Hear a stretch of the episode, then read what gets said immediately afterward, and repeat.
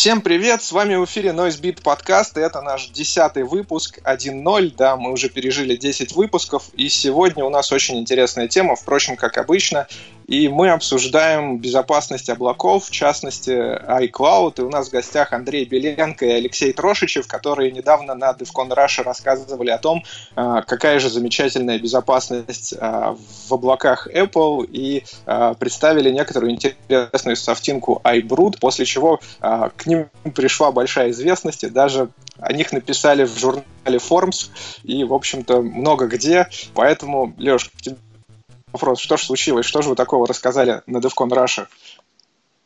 Ну, если, а, скажем так, смотреть туда, откуда вообще корни растут все этой проблемы, а, то есть технически, а то, что мы рассказали, а, конкретно сказал я, это не очень сложная вещь, это всего лишь одно, один из интерфейсов в большой, огромной инфраструктуре Apple, где было возможно а, бесконечное количество попыток аутентификации. То есть можно было провести нападение force, ну типа force, просто перебор паролей по заданному логину. А, на самом деле -то эта вещь, она, скажем так, она может считаться такая фича а, уязвимости с некоторой натяжкой, ну потому что хорошая парольная политика, там дисциплина пользователя и так далее, она позволяет иногда а, ну просто не использовать механизм блокировки учетной записи. Но именно в контексте а, инфраструктуры Apple это оказалось действительно очень серьезной уязвимостью, потому что а, вместе э, с, с этой фичей имели место следующие технические особенности. То есть первое, это то, что в iCloud фактически зеркалируется все содержимое, ну, все данные пользователя, которые у него есть на всех устройствах. А, это как э, может быть данные о переписке ну, по смс а, с мобильных устройств, а, всякие записки данных прила- мобильных приложений, которые у него там на iPhone, iPad и плюс некоторые данные из стационарных компьютеров. Плюс к этому а, есть еще возможность а, управлять всем этим железом из интерфейса iCloud, ну, с натяжкой сказать, управлять, конечно. На самом деле там их можно блокировать, полностью сбрасывать все данные и а, узнавать точное местоположение. А, и Проблема заключается в том, что доступ ко всем этим данным, он фактически а, защищается паролем простым пользователем. И парольная политика, она к этому паролю применена а, довольно слабо, то есть это 8 символов, там верхний, нижний регистр и цифры. А, и она применена довольно слабо по следующим причинам. А, дело в том, что а, система заказа приложений в Apple, именно в App Store, ну, в мобильных, она а, устроена так, что человеку, ну, если не брать в учет последние телефоны, с которые со сканером отпечатки, человеку приходится регулярно этот пароль на телефоне вводить, чтобы заказать, скачать какое-то приложение. Это приводит к тому, что при выборе пароля перед человеком стоит задача не какой-то стойкий пароль выбрать, а выбрать максимально удобный пароль, который будет соответствовать парольной политике. Соответственно, все такие пароли, а, они а, очень хорошо укладываются в словарик такой где-то на 500, на 500 паролей. Потому что это какой-нибудь паспорт с двумя знаками доллара, там 1, 2, 3, 4, 5, 6, 7, 8, 9, там Б большое, Б маленькое, нижнее подчеркивание – и тому подобные пароли, которые там входят в тысячу самых, даже не в тысячу, в сотню самых распространенных паролей. И а, уже имея такой словарик, имея доступ к интерфейсу, можно, а, ну, скажем так, провести довольно ну, с высокой долей вероятности провести успешную атаку и получить э, доступ, то есть подобрать пароль и получить доступ ко всему вообще, что ко всем пользовательским данным, которые в инфраструктуре Apple хранятся. Угу. В принципе, понятно, но э, вот ты не мог бы сказать вообще, э, в принципе, почему такая уязвимость у них могла возникнуть? В принципе, Apple как бы э, старается э, хорошо, так сказать, следить за безопасностью своих продуктов, но, в общем-то, уязвимость достаточно серьезная и, как сказать, в общем-то, нашумела здорово тоже. А, ну, а, я как человек, который имел некоторое отношение к инфраструктуре больших систем, а, могу сказать, что есть, тут есть две составляющие. Первая это банальный недосмотр, потому что если у тебя есть большая система, скажем так, а, с каким-то незакон... незаканчивающимся циклом разработки, то есть она постоянно разрабатывается, улучшается, как-то модифицируется, а, то есть вероятность лишь того, что проблемы, которые, наверное, один раз были замечены и потом были исправлены, через некоторое время могут быть выкачаны э, в продакшн вновь. То есть это, за этим может стоять там много разных причин. То есть, например, кто-то там а, смерджил ветки кода э, просто потому, что он посчитал, что так технически будет грамотнее. Там один разработчик уволился, на его место пришел другой, который просто повторил эту ошибку. Там может быть куча таких причин. Вот, ну вот это первая составляющая. А вторая составляющая это то, что у Apple просто нет а, программы Bounty, то есть вознаграждение за уязвимости, внятной, понятной людям, то есть как там, например, в Гугле, там, не знаю, и в других компаниях, там PayPal, э, там Яндекс и тому подобное, Mail.ru, ну на HackerOne можно зайти и увидеть, где когда людям просто понятно, что за найденную уязвимость, то есть что является уязвимостью, сколько они за эту уязвимость получат и когда, то есть в общем, процесс получения денег за найденные баги абсолютно прозрачен. У Apple такого процесса нет. Из-за этого э, с Apple работает, насколько я знаю, довольно мало людей. Вот, и, и э, э, даже когда им отправляешь баги, ты не всегда получаешь ответ какой-то осознанный. То есть с тобой как бы тебе начинает security team отвечать только тогда, когда им что-то не, непонятно в твоем письме, только когда им нужно что-то уточнить. И из-за этого, насколько я знаю, в community довольно мало людей, которые а, реально отправляют найденные баги Apple, даже минорные баги. А этот баг, он, скажем так, ну, грубо говоря, ну, он действительно минорный. Просто многое совпало здесь. Ну да, я с тобой, пожалуй, в одном не соглашусь. Э, людей, в принципе, работает немного, но э, достаточно много именитых researcher-ов. Я, конечно, э, понимаю, что Стефан тот же Эссер не сообщает все, что находит сразу в Apple, но, тем не менее, достаточно много уязвимостей постоянно в бюллетенях фигурирует его имя. И в последнее время Google Team Zero тоже достаточно активно уязвимости а... сообщает по поводу iOS. А, да, по поводу iOS.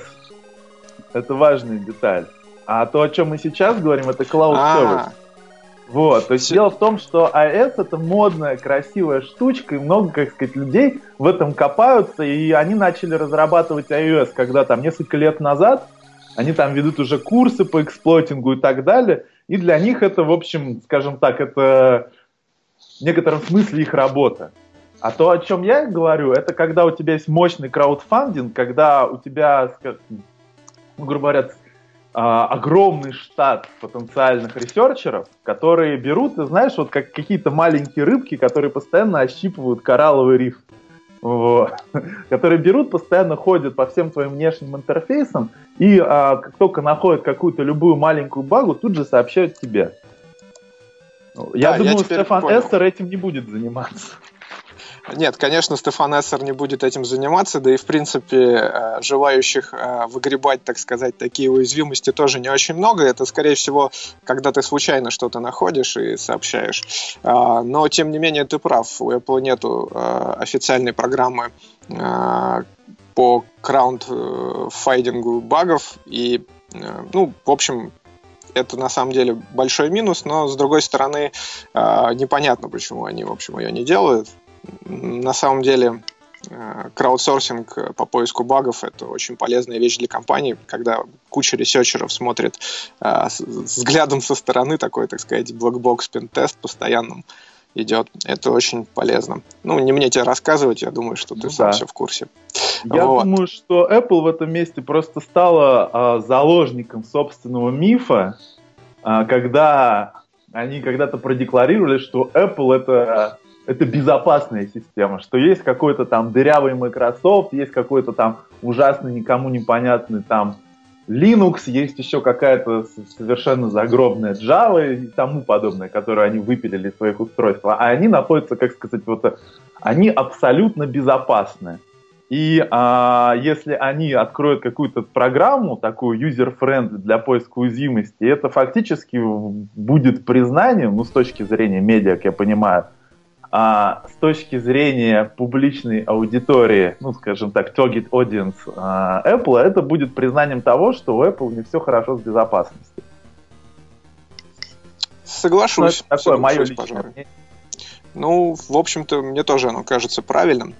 Но мне бы еще хотелось обсудить э, то, что в принципе, какую информацию из iCloud можно извлечь там, путем, э, ну, так сказать, если есть какая-то вот уязвимость, которую мы обсудили, например, до этого, что можно извлечь. И, скорее всего, этот вопрос лучше направить Андрею, потому что он занимался форенсикой, в том числе и связанной с iCloud, достаточно длительный период.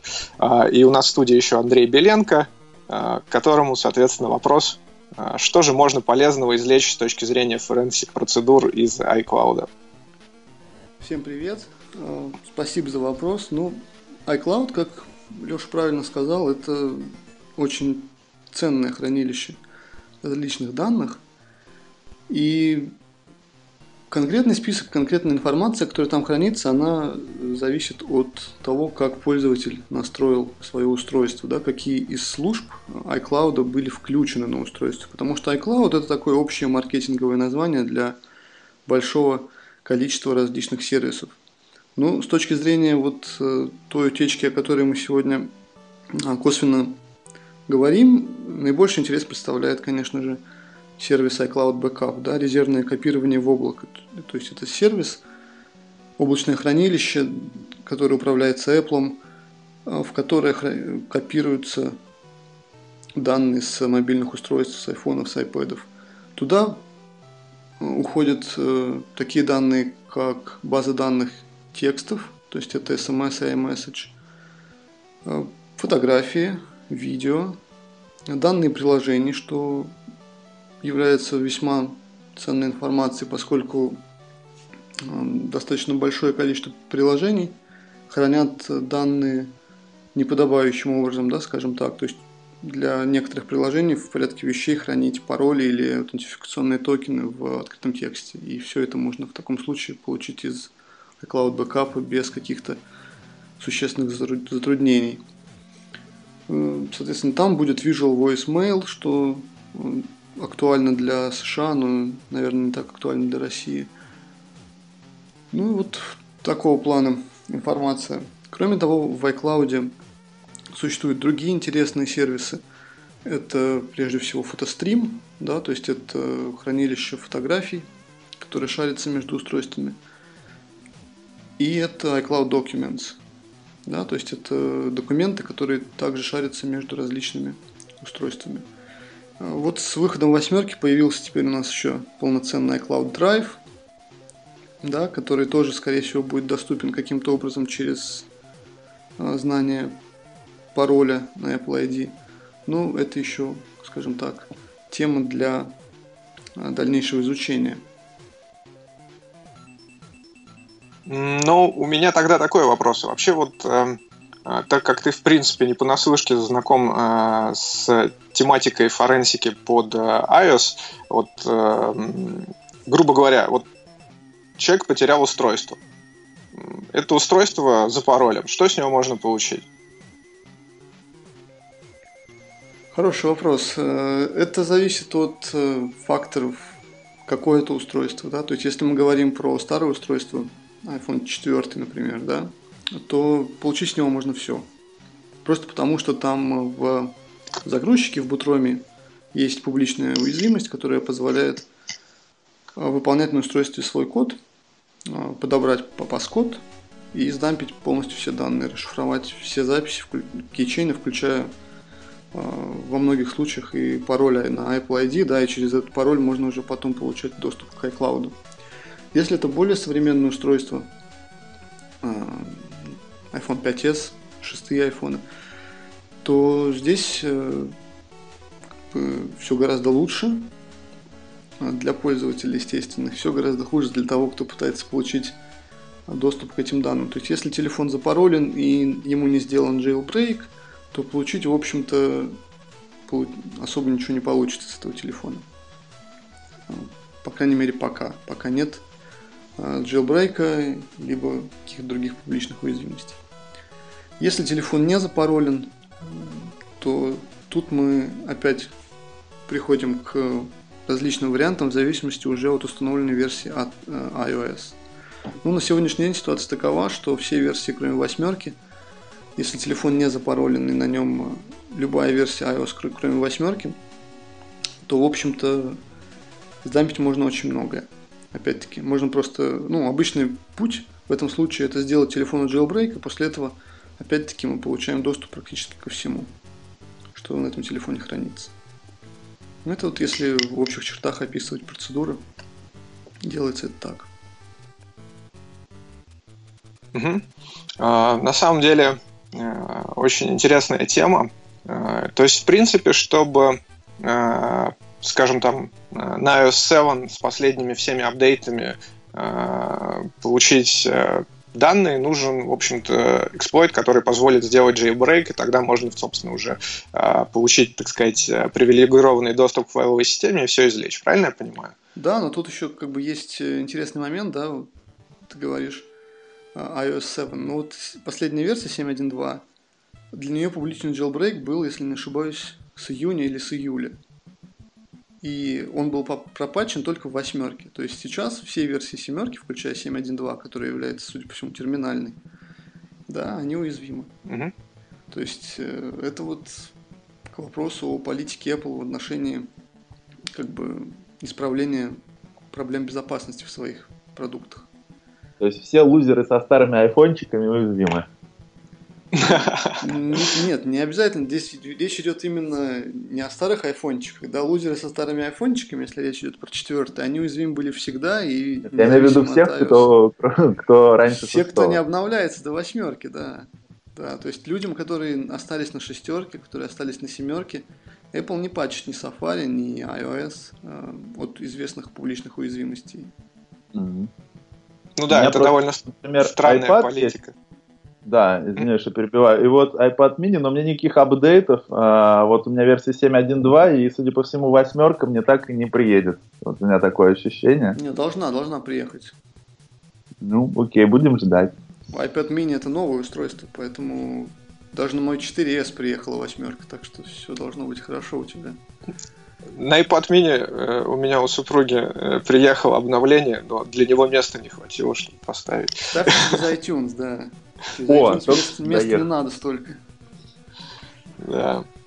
А, да, на ну самом еще, деле... Саш, хотел бы такую вот ремарку небольшую в плане forensics, да, вот из-за того, что, о чем я сказал, что современные устройства э, с точки зрения криминалистики, да, с ними работать тяжелее становится, то есть такой тренд уже, который несколько лет наблюдается, то есть э, то как раз фокус смещается в сторону iCloud в сторону там, получения данных из iCloud. То есть, что это значит? Что, э, ну, опять-таки, тот вот пример, который я приводил, да, что, допустим, изымается или попадает на исследование, так лучше скажем, некое устройство. Это может быть э, лэптоп с Windows или с macOS, это может быть какой-то iPhone и так далее. Из этого устройства извлекается э, информация об учетной записи. Apple ID. Это может быть либо Apple ID и пароль, это может быть токен аутентификационный, который iTunes создает. И уже с помощью этого, этой информации, да, аутентифицирующей, уже происходит э, следующий этап сбора информации, то есть используется специальный инструментарий, который все желающие могут приобрести за недорого, э, который э, с помощью этого пароля или токена получает список устройств, которые забэкаплены в клауд, получает список всех данных, которые эти устройства в клауде сохранили. И тем самым позволяет, ну, скажем так, в тех случаях, когда напрямую к данным на устройстве получить доступ не получается, например, из-за того, что это iPhone 5s с паскодом, да, ну ничего ты не сделаешь тут.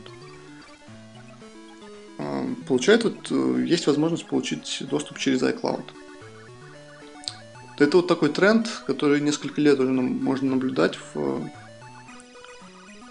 в области Forensics iOS. По поводу инструментов я хотел добавить, что я на GitHub там выложил один скриптик, с помощью которого можно выгружать из GitHub без всяких посторонних, в общем, а, платных инструментов. Ну да, да, кстати, интересный, интересный инструмент, то есть Леша выложил. А, действительно, то есть питоновский скрипт, которому на вход подается Apple ID и пароль, а на выходе просто дамп бэкапов всех устройств, правильно я понимаю, Леша? Ну, там можно выбрать из устройств, и можно э, сделать ускоренный бэка, э, вот, выбор, выгрузку, которая там выкачивает только смс и фотки и адресную книгу вроде. Ну, в общем, такой инструмент для тех, кому неохота платить 400 баксов э, одной московской компании. А, кстати, пробовал скрипт, вполне себе рабочий, и мы обязательно ссылочку в шоу-нотс на нашем гитхабе положим к подкасту. Я думаю, тут еще тема, которой стоит коснуться, это то, как хранятся а, пароли внутри самого iOS, а точнее в последних его версиях, и как они могут шариться между устройствами. Ты имеешь в виду то, что Keychain хранится в iCloud? А, ну да, да, да. Это очень было бы интересно, поэтому к тебе вопрос. Как же он хранится и какие уязвимости? Ну, я вообще, на самом деле, этот вопрос больше хотел Андрею адресовать, потому что он в этом, именно в этом месте гораздо больше эксперт, чем я. Окей, я только за. Окей, ну смотрите, во-первых, э, iCloud Keychain это еще одна опциональная служба iCloud. То есть, как, включая, например, iCloud Backup, совершенно не обязательно включать iCloud Keychain. И во многих случаях как бы это будет правильно его не включать. А вообще, iCloud Keychain это как бы сервис, который в себе несет два подсервиса. Да, в свою очередь. Первое это синхронизация паролей между устройствами. То есть, когда у есть два айфона, или там iPhone на iPad, или macOS и iPhone, и вы создаете какую-то запись в кичейне на одном устройстве, ну, например, устанавливаете какое-то приложение, там, не знаю, клиент какой-нибудь социальной сети, э, логинитесь в нем, да, он сохраняет эту информацию в кейчейн. Если приложение посчитает нужным, оно может поставить флажок, и эта запись в кейчейне будет синхронизирована между устройствами, да, то есть это, ну, достаточно очевидно, как это работает с точки зрения пользователя. Вот это одна подсистема, да, синхронизация между устройствами. А другая подсистема, которая, которую я в большей в больших подробностях рассматривал как раз вот в том докладе на Девконе, это подсистема, ну, скажем так, резервного копирования, подсистема восстановления, подсистема восстановления кичейна. То есть какой здесь э, сценарий использования? Вы устанавливаете новую, то есть у вас нет никаких устройств в iCloud, было раньше, но теперь нет. Ну, например, вы сделали рестор всем своим устройствам дружно. Вы восстанавливаете из э, бэкапа, и после этого вы хотите свои записи кейчейна восстановить. Соответственно, если вы восстанавливались из, восстанавливаете из бэкапа iTunes, да, который вот хранится локально на, на компьютере, то как бы это не проблема, поскольку если у вас бэкап зашифрован, то пароль у вас мигрирует на новое устройство.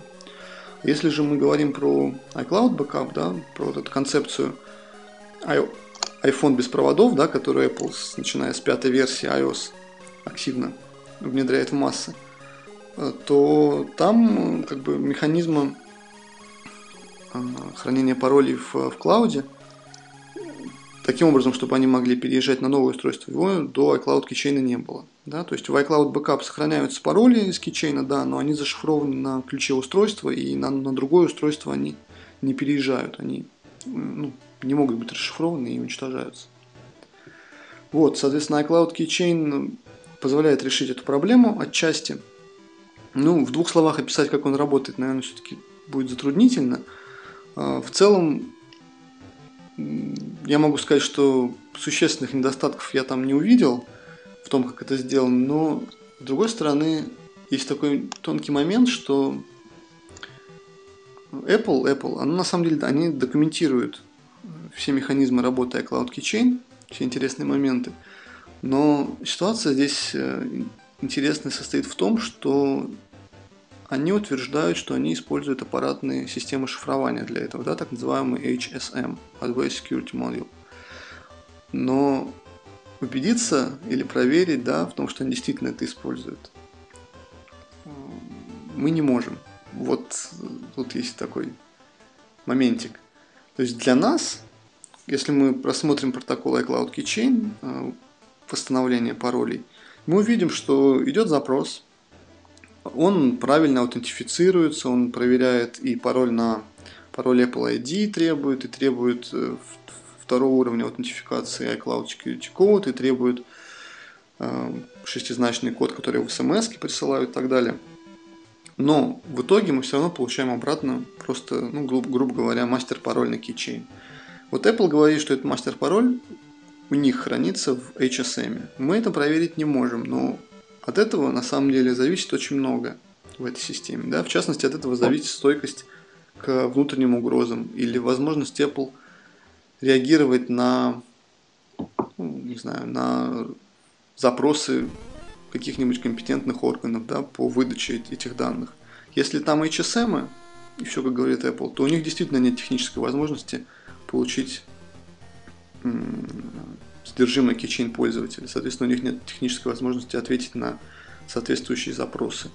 А если там обычное хранилище, да, обычная база данных, которая защищена, защищена просто дополнительным демоном, который э, еще один уровень аутентификации производит, да, то, соответственно, Apple может все это делать. Может и получать доступ к кейчейну, и может выдавать эти данные.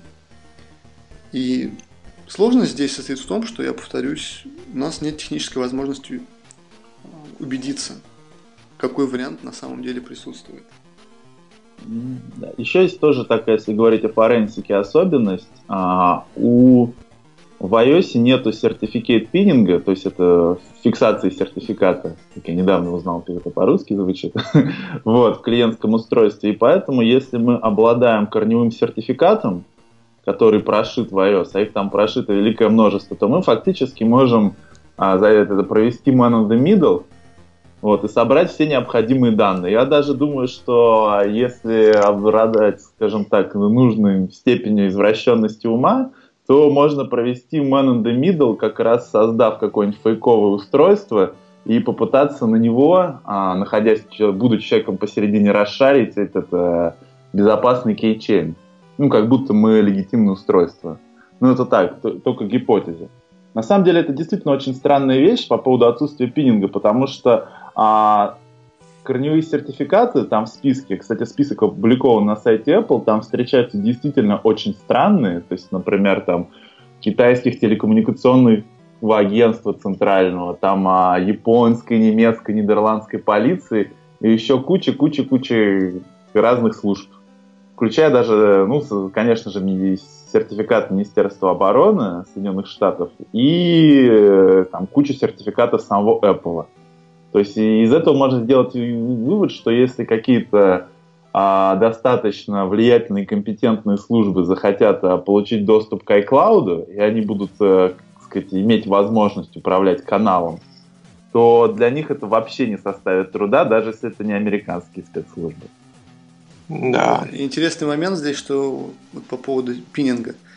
На самом деле пининг-то есть, но есть он далеко не везде. Есть он в приложениях типа App Store, который непосредственно с финансовыми транзакциями имеет дело. А, например, на iCloud Backup и на iCloud Keychain пинга действительно нет. Причем а, по поводу, если говорить про App Store, вот тоже интересная вещь. А, вот у меня есть iPhone, а, вот, вот 5s, там вроде прошивка старая 7.1 заджейленная, но у меня почему-то пининга а, не обнаружилось а, на App Store чему я был сильно удивлен. Может, конечно, я его случайно убил и забыл это, потому что у меня такой экспериментальный телефончик, но я помню точно, что на шестом у меня его убить именно в App Store так и не получилось, потому что там как-то сильно поморочено было. А вот на седьмом, э, вот iOS, его не было. Интересно, я 7.0 какую-то смотрел не так давно, мне казалось, что там было. А, ну, значит, это я сломал и забыл. Такое тоже бывает. Хорошо, но э, еще хотелось бы обсудить вообще, в принципе, ну вот э, все, всем все понятно, у Apple как бы есть э, проблемы, э, в общем-то не все так плохо, но в целом э, есть еще над чем им работать, но как вот на Android? Кто хочет э, рассказать про Android безопасности, Android форенсику? Mm, ну, я брошу пробный камень. А на Давай. самом деле Android, когда мы говорим Android, это ну, как сказать, вот недавно было подсчитано число, там в районе 17 а, тысяч устройств, которые сейчас работают под Android. А, и поскольку каждый вендор, а, который имеет доступ к Android, а, считает своим долгом допилить что-то свое, насколько я знаю, там у некоторых самсунговских телефонов там есть какое-то свое собственное облако, свой собственный storage, и все это по каким-то своим самсунговским законам работает – то в таких условиях очень трудно а, сказать, а, как там дела обстоят с облаками, поэтому я предлагаю просто сузиться конкретно именно до Гугла, то есть то, что может идти фактически из коробки на каждом а, андроидном устройстве, то есть это какие бэкапы, какие данные и тому подобное могут храниться на гугловом диске и, в общем, а, и на смежных сервисах. То есть я, например, если так вот по памяти вспомнить, я знаю, что там могут синхронизироваться фотографии а, через Пикассо, могут, э, причем они это делают как-то очень ненавязчиво для пользователей. И на моей памяти было несколько очень удивленных пользователей, которые делали factory reset, ну, это, как сказать, возврат к заводским настройкам, после чего использовали свой аккаунт и обнаружили, что у них куча данных откуда-то опять приезжала на телефон. Хотя они вот с здравой памяти ничего там ни на что не соглашались. Вот. Потом второе это контакты, третье это, наверное, документы в доксах. Ну, и вот это, наверное, все, что я могу сразу вспомнить. Вот Андрей, может, меня дополнить как-нибудь? Ну, Android здесь, к сожалению, не моя сильная сторона. В общих чертах у меня стойкое ощущение, что вот ситуации, подобных тому, как я описывал, что, например, залоч... 5S с паскодом и поэтому сложно получить данные. Вот на андроиде таких ситуаций гораздо меньше, поскольку э, там ну, в, некотором, в некотором роде гораздо легче получить рута на телефоне. И даже вот глядя на список поддерживаемых, список поддерживаемых устройств, например, в коммерческом софте для форензика, да, видно, что, в общем, в андроиде в этом отношении все хуже с безопасностью, ну, соответственно, лучше для форенсиков. Ну, я на самом деле тут готов поспорить, потому что в андроиде, а, скажем так, все может быть немножко лучше, наоборот, с безопасностью, потому что он весь такой очень а, разнообразный и бугристый, поэтому единой точки отказа, то есть какого-то такого пароля, с помощью которого ты можешь сразу вытащить все, как, например, пароль к Apple ID, его нет. Вот. Ну, а в Android, например, кстати, есть э, единственная, по-моему, очень большая проблема, которая вот я а, знаю, это то, что можно делать, ну, просто а, устанавливать удаленно. Вот я не знаю, кстати, в iOS это можно или нет, удаленно устанавливать любые приложения, которые есть а, в Google Play маркете. Это дает да, вот очень интересные горизонты открывает для людей со злой волей. То есть, если они могут подобрать как-то пароль, то они могут, э, соответственно, раскатить свое приложение, а, которое они опубликовали в Google Маркете, и делать уже с телефона много очень странных и разных вещей. Ну, я с тобой ну... соглашусь по поводу отсутствия общей точки такой единого, единого идентификатора, да, как Apple ID. Ну, просто уточню, что я имел в виду а, извлечение информации с физического устройства, да, не из облака. То есть понятно, что а. здесь э, фрагментация, которую ты упоминал, она безумная на андроиде, и там у каждого вендора свое облако. И, в общем, тут э, тяжело говорить. Тяжело сравнивать Apple и Android. Да, согласен. Дело в том, что для, например, Android-девайсов можно подключиться э, JTAG и сдампить очень много всего, то есть получить полный доступ к файловой системе. То есть, если есть физический доступ к устройству, то здесь меньше гораздо проблем, чем с тем же iOS а, с последними версиями. Ну, я замечу, что на самом деле, если просто незарученное устройство, мы будем все говорить о Samsung, будем говорить о Galaxy, подключить к нему, то там на самом деле далеко не все, файлы, не все данные будут доступны, потому что все-таки а, там именно эта консоль, а, ну, скажем так, ADB Shell, называемый отладочный, он работает не от рута, а от специального пользователя, у которого, конечно, расширенные права, но не абсолютные. А еще в телефонах в этих есть такая фишка, что если мы хотим загрузить а, свой boot ROM, ну вот именно, скажем так, типа аналог биоса загрузчика, то а, вот я не, не помню, как у последних моделей а, Samsung, вот, но у некоторых телефонов была такая система безопасности, что если ты загружаешь свой кастомный boot ROM, с помощью которого ты уже можешь получить полный доступ к системе, там, сделать бэкап, вытащить образ просто файловой системы и скопировать куда-то. Когда ты загружаешься с этого неофициального бутрома, то все содержимое пользовательских данных и все пользовательские данные, они просто сбрасываются. Вот. А, Такой Это есть, есть на последних версиях, на, именно на Nexus Google. То есть там... А... Угу. То есть, например, на самсунговских устройствах там такого я не встречал. А, ну вот, как бы да, все зависит от вендора. Обычно. Гораздо интересная штука, по-моему, на которую мало обращают внимание, это конкретно Windows Phone, у которых тоже есть очень мощное облако, которое а, использует Certificate Pinning. А, и я думаю, что вся прелесть, скажем так, а, этого магической ауры заключается в том, что, насколько я знаю, под а, а, Windows Phone пока еще нет ни одного публично известного jailbreak. По крайней мере, последнюю вот версию, восьмую. Я вот не ошибаюсь в этом? Нет, ты не ошибаешься. Действительно, нету э, публичного джейлбрейка для восьмой версии, да и в принципе я не встречал анонсированного какого-то джейлбрейка вообще на паблике для восьмерки. Но, на мой взгляд, здесь есть еще такая проблема, что на Windows Phone смотрит гораздо меньше ресерчеров. Э, все сосредоточены на iOS устройствах и Android. Ну, Android для мобильных систем, ну, в принципе, и не только. Э, потому что просто пользователей меньше там на порядке. И как бы ну, тут вопрос уже, знаешь, в целеполагании, потому что одно дело, когда у тебя будет, э, скажем так, э, миллион пользователей из какого-нибудь там, не знаю, старых андроидов из какого-нибудь азиатского региона, которые тебе годятся, но только на ботнет.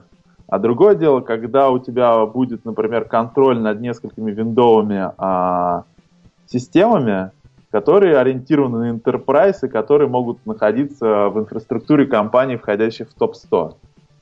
Не, ну я тут с тобой согласен, что если речь идет о продаже как бы каких-то таргетированных эксплойтов, то тут непосредственно это, конечно, операционная система очень даже интересна. Тем более, что в последних версиях, там, начиная с восьмерки, они очень целенаправленно идут на Enterprise, причем большой Enterprise, и добавляют функции безопасности, в том числе и когда устройство может контролироваться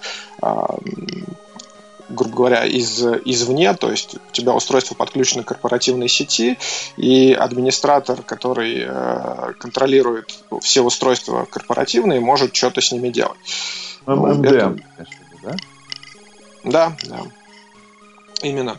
А, более того, там, насколько я знаю, что тот же Microsoft работает над следующими версиями Windows Phone, где можно будет, э, где будет виртуализация и где, там, грубо говоря, будет отдельно пользовательская система и отдельно как бы а, система, в которой ты работаешь с корпоративной сетью. То есть они будут физически разделены, то есть это будет разное адресное пространство, и если даже ты э, скомпрометирован на устройстве, не, грубо говоря, если устройство не физически доступно, а кто-то скомпрометировал пользовательский аккаунт, то он не сможет получить, так сказать, рабочие данные.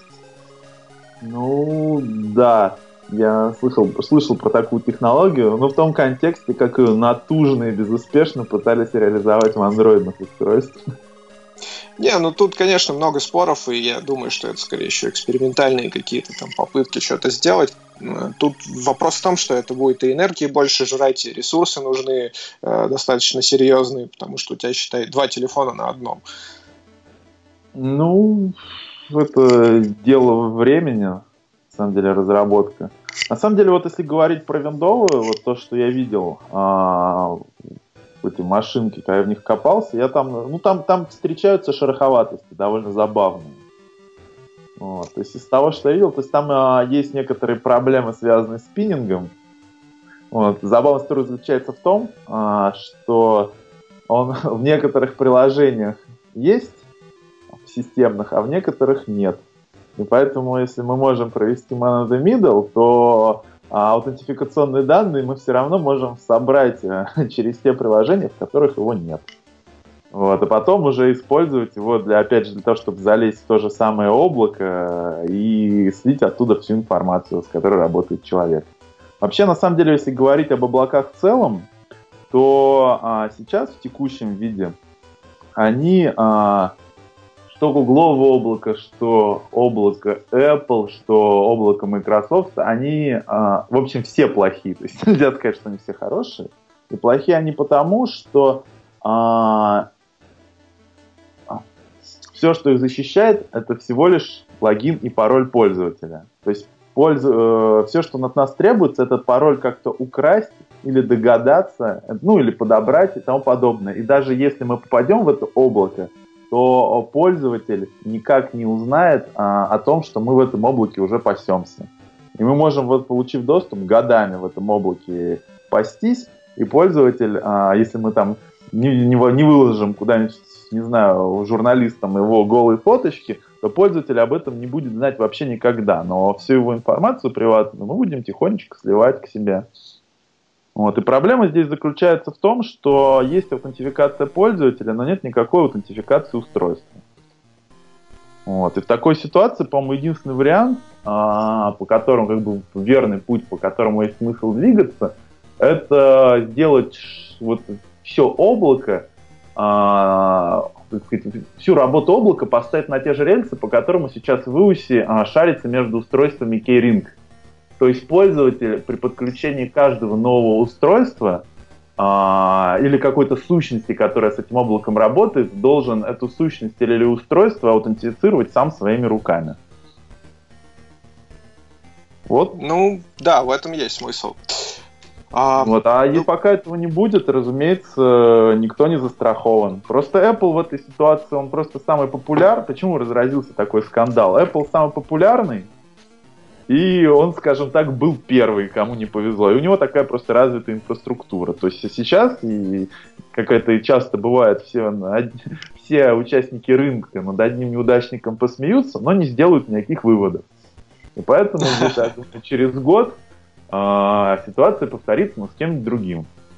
Есть, на самом деле, вот это вот, по то, что никто не делает никаких выводов, она очень хорошо себя показала вот, вот так э, сказать, с 2000 по 2010 год, когда сперва были проблемы с безопасностью в браузерах, например, у этого у Explorer, все смеялись и тыкали в него пальцем. Вот. Потом они а, стали, у кого там, у этого у Adobe Flash, все тоже смеялись и тыкали в него пальцем. Вот. А потом они стали у Java. И все смеялись долго и тыкали в нее пальцем. Но выводов, вот как бы, если бы а, люди как-то прогнозировали, в общем, и были серьезно озабочены безопасностью, то уже бы а, после, как сказать, первого инцидента с, именно с Explorer остальные вендоры таких массовых систем, которые работают именно на, на, с вебом, это, с клиент-сайт, ну, с клиентской стороны, они, может быть, и сделали какие-то выводы, но безопасность — это вещь, которая скажем так, по части приоритетов в массовых сервисах почему-то находится там, в самом низу. Слушай, ну все подумали, ну как же так, с нами такого не будет, у нас с безопасностью все хорошо, а толпы индусов, говнокодеров, как бы, в общем, им совершенно все равно на безопасность. А, ну, еще раз, баг баунти.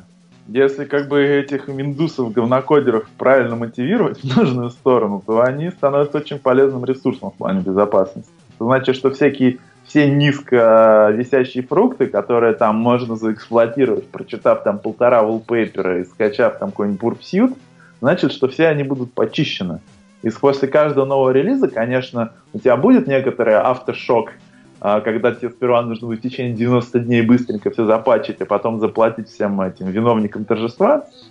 Но каких-то серьезных инцидентов, я думаю, будет немного. Не, ну ты знаешь... Нужно отметить, что Apple-то, в принципе, с кэшем у них все в порядке, поэтому что-что, а позволить себе они это точно могут. То есть они ну, не делают это, они, скорее всего, именно из, из-за publicity. Я ну, думаю, тут... да, репутационные риски, вот и все. Тут на самом деле сложный вопрос, потому что э, я думаю, что Apple такая настолько огромная и тяжеловесная корпорация, что рассматривать, не знаю, как-то в ней, как ее рассматривать как какой-то единый источник какой-то воли, там, злой или добрый, нельзя. То есть, если посмотреть на Apple внимательно, то можно увидеть, что во всех своих продуктах они уже внедрили и реализовали самые передовые технологии безопасности. Но из-за того, что они просто не смогли собрать их все вместе, вот, и, как сказать, и сделать систему, ну, скажем так, близкой к идеальной, вот это может говорить только о том, что у них внутри а, с управлением не все хорошо. И то, что сейчас они не могут а, сделать а, систему баг-баунти, это может быть не из-за того, что а, а, они, у них это будет противоречить какой-то внутренней идеологии, а из-за того, что они просто сейчас не могут договориться внутри себя, кто, в общем, эту очередь ужасную багов будет разгребать. ну, как-то так. Смотри, с тяжеловесностью тут тоже вопрос неоднозначный, поскольку, если ты посмотришь на то, как они отреагировали, да, на эту вот ситуацию с э, фотками, якобы утекшими из iCloud, и что они как бы сделали в ответ – то все это было сделано достаточно быстро, и система а. нотификации при э, логине с новых устройств и двухфакторную аутентификацию они расширили, расширили до iCloud. Нотификацию при логине новых устройств они сделали? Что?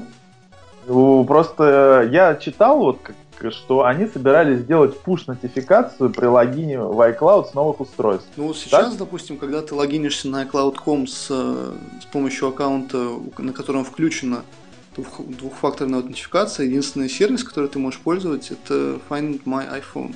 Все остальное требует э, второго фактора. Ага. А если я под... Просто они говорили, что ей при подключении нового устройства к iCloud а, будет э, к этому м, хозяеву учетной записи приходить нотификация о том, что кто-то подключено новое устройство. Я так понимаю, что при аутентификации, то есть, наверное, речь шла при аутентификации с нового устройства, хотя я точно не уверен, да, то есть, ну, теперь при заходе через iCloud.com приходит email, и, соответственно, если включен, двух, включена двухфакторная аутентификация, то второй фактор требуется для большинства служб. Ну, кроме Find My, Find My iPhone, да, очевидно, потому что... Ну, тут на самом деле у меня инструмент проверки простой. Вот у меня на GitHub лежит скрипт, и каждый раз, когда я его запускаю, вот, и он идет в мой iCloud, э, скажем так, тестовый, и начинает оттуда выкачивать данные, то а, ни на одно устройство, которое привязано к этому, к этой учетной записи, никаких notifications не приходит. Ну, то есть я не знаю, что они сделали за, за последний... вопрос интересный. То есть я еще не смотрел пока, но на самом деле даже вот эта вот концепция про нового устройства, да, ну, и вот в текущей модели я, в общем, вижу, как это достаточно легко обойти. Да, ну вот. Нет да. никаких э, технических сложностей э, имперсонировать существующее устройство пользователя, если ты знаешь логин и пароль. Опять-таки в текущих ограничениях. Нету этих, нету как бы сложностей. Поэтому, ну, да. ну, как бы это тема для дальнейшего изучения. Я сейчас сходу не готов подробности, ну, подробно про бэкап рассказать, да, что они поменяли. Но вот с точки зрения, как бы, вот то, что на поверхности, да, то есть на iCloud.com шлет notification и все, все, кроме Find My iPhone, требует, а, соответственно, подтверждения пушем. А, кстати, я бы еще хотел вот что сказать. А, в iOS 8 появилась очень интересная функция, это как Family Members Sharing. То есть, когда мы можем а, для некоторых Apple ID, которых мы считаем Family Member, расшарить для них свой iTunes, iBooks, App Store, различные покупки. Также мы можем шарить свою локацию и кучу всего остального, фотки, ну, в общем, все выходящее. И вот мне кажется, что вот этот вектор тоже очень интересен, потому что Получается, что человек извне, как бы просто добавленный э, по полисе, что он имеет доступ, может, соответственно, получить ко всему этому аксесс. Вот что вы думаете, господа, по этому поводу? Ну, я надеюсь, что family member не смогут получать доступ к iCloud бэкапам всех других мемберов. Вот единственный мой комментарий на эту тему. Я думаю, что если, да, если мы уже можем э, работать, администрировать учетку, у нас есть э, доступ к ней, то у нас уже просто нет смысла добавлять каких-то других людей, потому что ко всему необходимому мы можем получить доступ и так. Я думаю, это наоборот, просто нашу активность как нападающего сделает более заметной. А, ну, действительно, к бэкапам там доступа нет, а, а придумали вообще всю эту фигню а, с точки зрения того, что, например, там есть ребенок, за которым нужно, соответственно, следить, что он покупает там в iTunes, iBooks, App Store, и где он находится в текущий момент, а еще лучше видеть все его фотки, и вот, собственно, бдительные родители, э, для них это, в общем-то, Apple сделал. Ну, как mm. вариант. Ну, тут нужно понимать, что, в принципе, Family Sharing функция новая, но такие как бы моменты, как э, sharing location-ов и sharing фоток, он был доступен и до этого, да, то есть, соответственно, это Find My Friends приложение от Apple и Shared Photo Streams, то есть они просто сделали это, ну, более собрали все в одну кучу, скажем так, и интегрировали под общей торговой маркой, э, под, э, да, вот, Family Sharing, добавили туда шеринг покупок и так далее. Но концептуально нового здесь, в общем, на мой взгляд, нету ничего. Не-не, я согласен, концептуально нового нету, но в принципе э, это, скажем так, какие-то обновления э, в системе э, менеджмента для пользователей, и как бы, возможно, здесь тоже могут встречаться уязвимости. Вот, я с этой точки зрения, что это может быть таким следующим ну, поинтом для атаки. Surface, да, с точки зрения атак Surface, iOS 8 это вообще такой очень неоднозначный да, релиз, потому что там добавили столько всего нового, что, на мой взгляд, э, атак Surface там увеличился в разы. Ну, ну да, это да, показывает, например... И локальная, да, как бы, ну, в основном я сейчас говорю про локальную как бы составляющую, то есть то, что выполняется на устройстве. Ну и вот ты хороший поинт по поводу клауда тоже привел. Не, ну тут на самом деле э, очень показательно, что сразу после релиза на следующий день вышел достаточно большой и такой жирный апдейт э, по безопасности для iOS 8. И там очень много серьезных уязвимостей было закрыто. Ну а то, что Apple как бы сделала систему бесконтактных платежей с iPhone, так это же вообще там очень интересно для компании с точки зрения security. Ну, тут, понимаешь, по-моему, проблема систем платежей, она настолько, скажем так, э,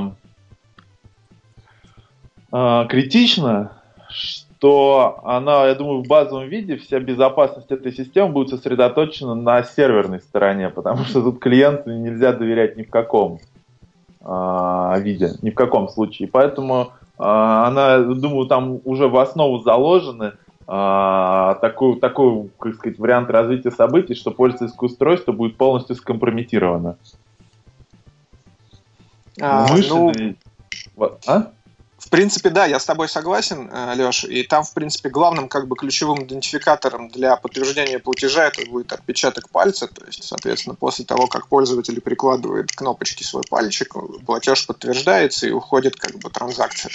Вот. И... Да, я просто к тому, что вся эта инфраструктура платежных систем, она устроена так, что даже если ты полностью захватишь пользовательское устройство, то ты там миллионы себе не обеспечишь. Вот, это факт.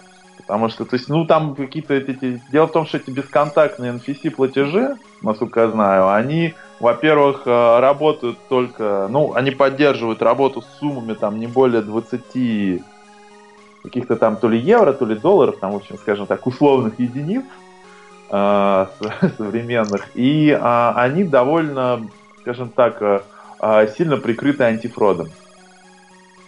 Ну, тут как бы момент, да, сумма-то ограничена, э, скажем так, вот мой банк, например, до 1000 рублей без введения пин-кода, да, любую сумму с введением пин-кода. Это если мы говорим про вот, NFC платежи через э, PayWave, PayPass и прочее вот эту вот беспроводную технологию. Соответственно, ну, в случае с Apple Pay тут же ситуация несколько иная. А, там же вся эта система, она несколько глубже, чем просто там бесконтактный платеж, э, merchant acquirer и так далее. То есть там есть Apple, да, который договаривается с банками и каким-то образом интегрируется с их, соответственно, бэкэндами. И, соответственно, тут, я думаю, будет все несколько иначе. Чем, ну да. Чем с традиционными как бы системами платежей. Ну, тут есть еще момент, да, что, ну да, сейчас они договорились там с, как, с каким-то количеством э, американских банков, а как бы вопрос, когда все это, допустим, дойдет до Европы и до России. Это большой вопрос. Да даже до Канады. Я думаю, не скоро, потому что они э, в первую очередь, когда создавали сейчас эту систему, они ориентировались на американский рынок. Но я думаю, до Канады, конечно, быстрее дойдет, но в целом это будет обкатываться как минимум год точно пределах Соединенных Штатов. Просто в Штатах-то это хорошая тема сейчас, поскольку там все обсуждают, не перейти ли нам на чип и пин, а им как бы такую хорошую, ну, то есть сразу через поколение, да? как бы предлагают ну, хорошая, красивая технология. И если там с безопасностью все нормально, то я вполне верю, что будет весьма успешная эта система. По крайней мере, уж точно лучше, чем Stripe, который там сейчас повсеместно используется, насколько я понимаю. Ну да. Ну, кстати, еще такая, как бы, для магазинов небольших и для мал- малого бизнеса очень популярная система платежей – это Square, когда, как бы, у тебя к айфону такая прибамбасина для считывания карточек, э, втыкается, соответственно, и, или к iPad, и, ну, reader, в общем-то... Да, да. Ну, это у Амазона и... есть, у Square, еще у кого-то там. Да-да-да, и вот очень интересные там вещи в приложениях у них встречаются. В принципе, ну даже в России есть банки, которые предлагают эти штуки на своих э, пакетов для малого бизнеса, поэтому это не какая-то там уникальная для штатов система. Она там, не, конечно, не. получилась раньше, появилась, но у нас э, тоже такая штука. Вот. Недавно я видел, Райфайзен предлагает такую штукенцию. Вот, но тут по сути получается, что из телефона у тебя по телефон превращается в некоторый посттерминал, и отсюда все утекающие, как бы, связанные с безопасностью посттерминалов. То есть, если у тебя устройство скомпрометировано, то ты можешь, соответственно, получать э, все номера э, кредитных карт или платежных карт до того, как они попадают, соответственно, в банк. То есть ты просто получаешь ну, их из памяти. У меня есть подозрение, как у человека, который имел некоторое отношение к PCI DSS системам, а, что в этой коробочке, которая читает непосредственно трек на карте, uh-huh. есть много чего еще помимо ридера. Потому что если бы это, ну, я виду систем, которые шифруют и как-то эти данные защищают при, перед, э, до того момента, как они падут в банк. Потому Это что если бы активист. данные просто в чистом виде пролетали бы через пользовательское устройство, то это бы очень сильно противоречило текущим стандартам безопасности платежных систем, которые работают с карточками. Ну, тебе скажу следующее, что ты оптимист, потому что э, действительно есть устройства, которые э, шифруют у себя как бы на устройстве непосредственно, но часть э, устройств, особенно как бы китайские дешевые устройства, там никакой э, совершенно шифрования нет, и очень все это просто делается. То есть у тебя есть приложение, которое как бы э, которому коннектится это устройство, и сейчас уже даже есть приложение, которое не совсем привязано к конкретным устройствам. Это приложение имеет как бы соответственно connection с некоторыми банками, и дальше уже уже ну, все понятно, как это происходит. То есть само приложение, естественно, защищено. Да. Нет, смотри, само приложение, оно в защищенном виде общается с банками. Ну, например, а, с теми жаюсами некоторые вендоры этих устройств делают ставку на то, что у тебя как бы, э, грубо говоря, злоумышленник не может скомпрометировать платформу телефона. Вот. И это вот, большое заблуждение. Печально. Ну, на самом деле это все упирается в то, что они пытаются делать очень дешевые устройства. Вот и все. Э, то есть все в деньги упирается, что чем дешевле ты, у тебя изготовление и дороже продавать, тем тебе выгоднее это делать. Вот. Я слышал легенды про каких-то бомжей в разных странах, которые милостыню стреляют такими э, Я пока таких не видел, но забавно. Теперь будут переходить на Apple Pay. Быстрее, да. безопаснее. Да. А, ну, на самом деле, еще хотелось вот какую тему поднять. Дело в том, что так как э, вам достаточно хорошо удалось разобраться с iCloud, и вообще, Андрей, я знаю, ты очень широко форенсикой iOS-системы занимался, э, что по поводу вот реверс-инжиниринга? Какие тулы вы нашим слушателям можете порекомендовать для использования э, для того, чтобы ресерчить приложение для iOS. Ну, понятно, что IDE Pro умеет как бы разбирать application для iOS, но на самом деле отлаживать это дело как бы все не так уж тривиально. Вот, Андрей, к тебе вопрос. Ну, хм, что, ты все-таки, ты на самом деле все и ответил. То есть инструментарий, которым я пользуюсь для анализа, это в основном IDA Pro и Hextrace.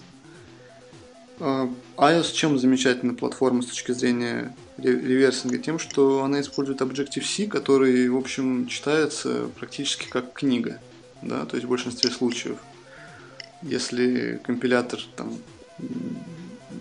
если при компиляции не использовались какие-нибудь там интересные флаги оптимизации, то в принципе все прекрасно читается, все прекрасно видно, все прекрасно понятно.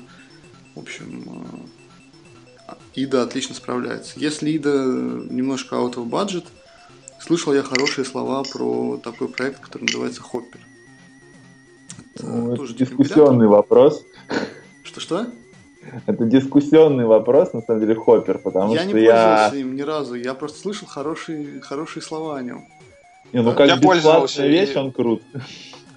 Нет, как бы э, Хоппер э, неплохой дизассемблер с точки зрения, если нет денег на иду и как бы нужен какой-то инструмент, да, он как бы стоит своих 100 баксов, но, на мой взгляд, он сильно-сильно уступает э, Interactive Disassembler по многим причинам, которые, этим наверное... никто вообще не спорит, даже близко.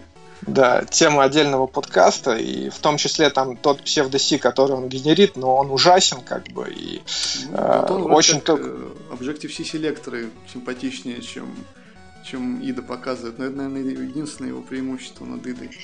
Ну да, на самом деле Objective-C очень много метаданных хранит э, внутри э, исполняемого файла, и в принципе как бы э, тем же IDE Python можно э, те же э, Objective-C селекторы все очень парсить, и там в окошко в виде списка уводить тоже очень просто, и даже там по клику добавить функциональность перехода. Надо как-нибудь будет зарелизить мой плагин для этого на паблик. Вот, в общем, на самом деле все очень там несложно делается. Вот, но... Ну, тогда мой комментарий будет довольно интересен, потому что я а, человек, которого, ну, в общем, начинается мигрень от вида ассемблерного листинга. Вот, и я в приложение залезаю без иды. А, конкретно, э, если говорить, что мне нужно, то есть я часто ревершу всякие протоколы и а, пытаюсь понять, что внутри приложения происходит. А, без глубокого а, вникания в ассемблерный вывод, потому что это занимает, ну, по крайней мере, для меня, как не очень опытного в этом месте человека, довольно много времени. То есть я начинаю обычно с того, что а, я делаю вот класс дампом, опять же, в Object-C я выгружаю все названия там, функций классов, а это, ну, скажем так, очень, а, очень часто действительно легко читаемая информация, то есть она не обфусирована. Вот. А второе, что я делаю, это я использую этот... Э... Cycrypt. А? Cycrypt? Нет, это как, тви, как называется, Twix. А, я вот не помню. А, Mobile Substrate, во. Вспомнил, называется библиотека Mobile Substrate, которая позволяет навешивать там хуки очень а, легко на любые вызовы внутри программы. То есть э, это выглядит как просто библиотечка, такой shared object, который, или там dynamic load library, который э, берется и подгружается через переменное окружение при запуске э, приложения. И, соответственно, там мы можем ставить хуки на конкретные функции. Это, там очень удобно это а, реализовано. То есть буквально там можно написать такой вот хук э, там, из 10 строчек кода. А, и, например, а, данные, которые передаются в эту функцию, ну, с которыми она работает, просто скидывать в syslog и оттуда их уже читать. И вот так вот просто, если даже этот процесс немного автоматизировать, то можно очень быстро разобраться в том, а, как вообще данные через приложение проходят, как они преобразуются и, в общем, в каком виде уже попадают в сеть. Есть один фундаментальный недостаток у этого подхода. Э, тебе необходим jailbreak. А, да, это правда. Но если я сейчас как бы сразу тебе возражу, а, а как ты без джейлбрейка получишь нераскриптованный бинарник, чтобы загрузить его в иду? Тут зависит от того, как бы, о чем мы говорим. Если мы говорим о частях операционной системы iOS, то там бинарники не пошифрованы, и, например, А. Но это зачастую проще, чем делать jailbreak. То есть сейчас а. Э, восьмерку получить вообще не проблема. Или, например, вот возвращаясь к началу нашей беседы, iCloud Keychain, да? Я, я вот говорил сейчас только сделал... про приложения, вот, которые вот с третьей стороны, которые ты выкачиваешь откуда-то из App Store. Нет, я вот с третьего, э, third party applications, конечно, тебе в любом случае для расшифровки нужен jailbreak, никто не спорит. Мы продолжаем запись. И, э, ну, в общем-то, все ссылки на программы и все упоминания программ, которые были э, утилит в нашем подкасте, они будут в шоу-нотс. Я надеюсь, ребята предоставят э, все ссылки, э, и мы все это выложим. А также у меня, на самом деле, еще вопрос э, к Алексею. Леш, я знаю, у тебя есть такой стартап, э, небольшой, называется HackApp, и, в принципе, это такой сервис, ну, наверное, по реверс-инжинирингу э, различных мобильных аппликух. Вот не мог бы ты рассказать вообще цели сервиса и что он умеет? Ну, так сказать, начнем сразу с двух вещей, что, ну, э, стартап это такое э, big word, как говорится, большое слово, которое под, подразумевает вливание там э, венчурных инвестиций, огромную пиар-компанию, завлечение пользователей и так далее. А, в чем, скажем так, я пока не был замечен.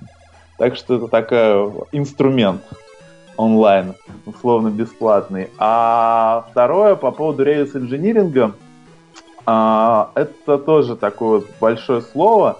А, на самом деле это система, которая берет а, приложение, то есть она выкачивает по ссылкам, например, прямо из сторов приложения, которые, например, из Apple iTunes там или а, с Google Play, а, и проводит по, по ним а, такой базовый а, статический анализ, целью которого является выявление всяких а, проблем, которые могут создать проблемы, э, всяких уязвимостей, которые могут создать проблемы непосредственно вендору приложения. То есть, что здесь я имею в виду? Я имею в виду, например, а, токен аутентификации, которые используются а, внутри приложения, например, для доступа в какой-нибудь Amazon облако, и которые могут стать, ну, легко, опять же, хотя бы через мой сервис, э, стать доступны третьим лицам. И, соответственно, а, люди, которые умеют пользоваться этим токеном, получат а, полный доступ ко всем данным, которые приложение складывает в амазоновское облако. Это только один из примеров. А, потом там есть некоторые правила, вещи, которые, если говорить об андроидных приложениях, довольно легко заметны из анализа манифеста. То есть это там экспортируемые контент-провайдеры, который может получить доступ любое приложение. Ну, это такая чисто андроидная фишка, там много технических деталей, так что сейчас я про них говорить не буду, это просто нужно засесть и почитать несколько страниц или даже десятка страниц, чтобы хорошенько въехать. А по части iOS это э, обнаружение всяких проблем с компиляцией, то есть когда не используются механизмы защиты памяти программ, то есть там называется это PE, ну, если переводить на всем понятный язык, это там ASLR, ASLR, Stack Smash Protection и вообще все вот это вот барахло, которое используется для того, чтобы нельзя было проэксплуатировать проблемы, связанные с памятью э, при исполнении приложения. И все-таки в первую очередь это система для поиска всяких вещей, которые, а, которые оказываются в приложении, которых в приложении быть не должно. То есть, как показывает опыт, довольно часто люди вставляют приложение не только а, свои, как бы сказать, а, аутентификационные данные от каких-то сервисов, там токены и тому подобные вещи, а, а еще и, а, например, приватные ключи, которыми они это приложение подписывают довольно забавно взять и расковырять какое-нибудь приложение для iOS скачанное и обнаружить вот в самом этом приложении, ну или в архиве, потому что есть приложение как бинарник, на него обращают все очень много внимания, начинают его там а, открывать выйди, там ковыряться конкретно в приложении, в то время как это всего лишь один из файлов в архиве, в дистрибутиве приложения, который вот скачивается и устанавливается. А там помимо картинок э, ресурсов и графики самого приложения иногда попадается очень много чего еще интересного. Например, можно найти исходники этого приложения, потому что все это очень часто разработчиками хранится вот в одной папке, ну, в одной директории, которую они просто перед публикацией вот упаковывают, то есть как архив и отправляют прям в Apple на проверку, на публикацию. То есть там бывают исходники, какие-то другие данные, данные GitHub, там и система контроля версий, и что там только не бывает. Вот. И видя вот все эти данные, можно уже, а, как сказать, составить представление о поверхности атаки а, инфраструктуры вендора. То есть, а, если говорить о конкретных вещах, то в приложениях часто можно найти ссылки на отладочные интерфейсы, например, облачного какого-то бэкэнда, с которым приложение работает.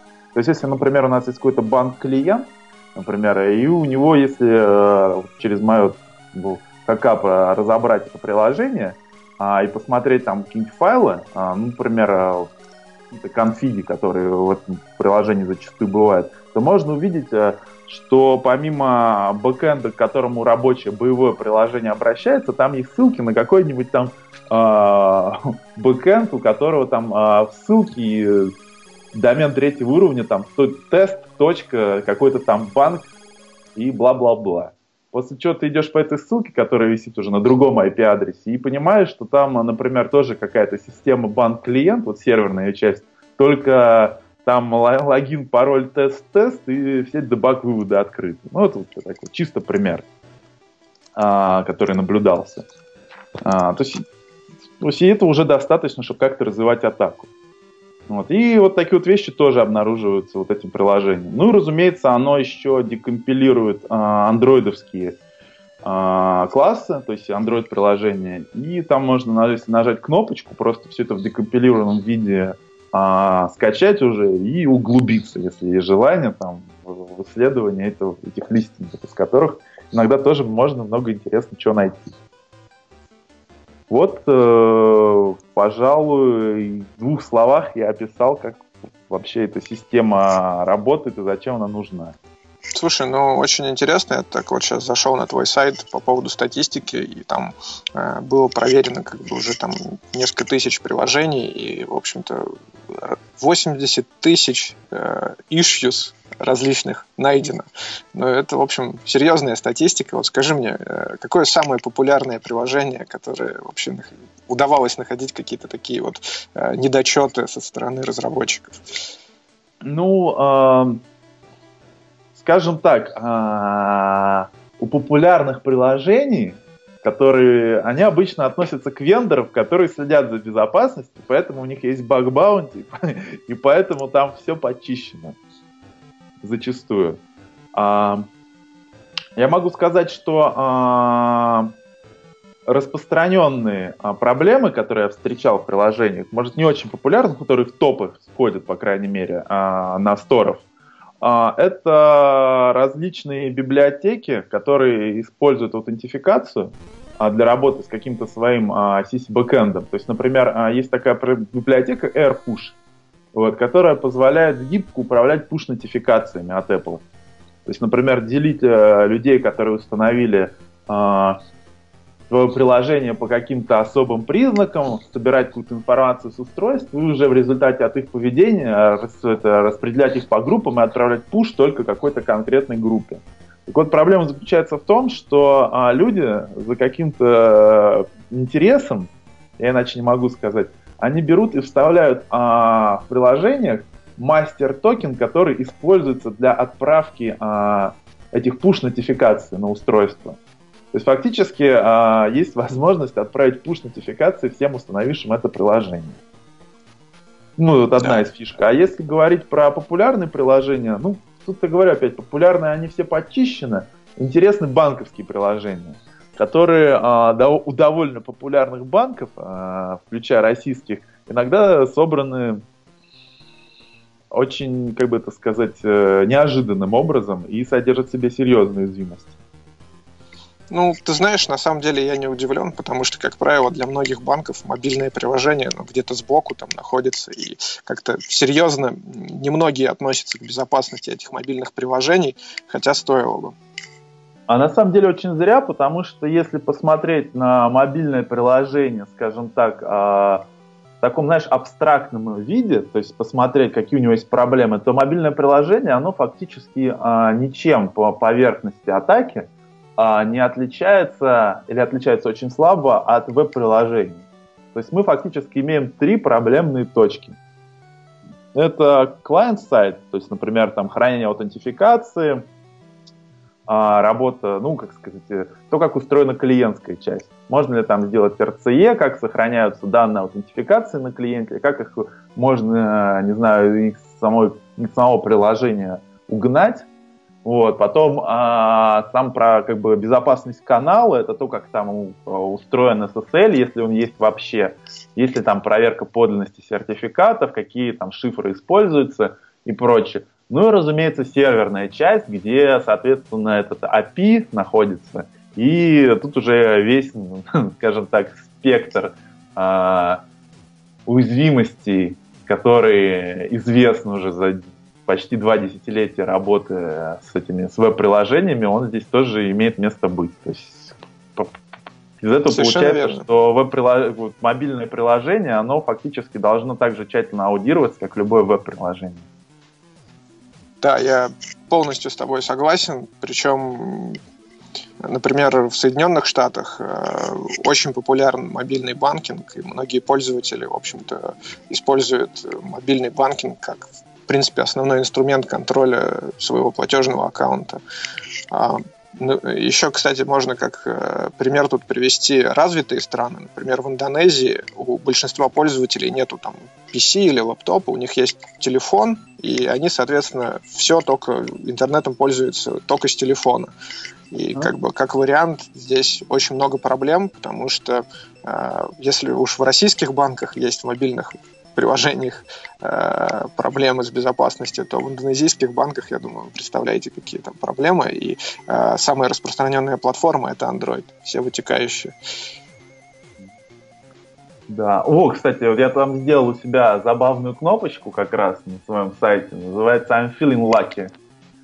Вот, как старая гугловская кнопка, которую они потом убрали. Если на нее кликать, то можно а, получать ссылку на случайные а, отчеты уже проанализированных приложениях, которые были загружены анонимно.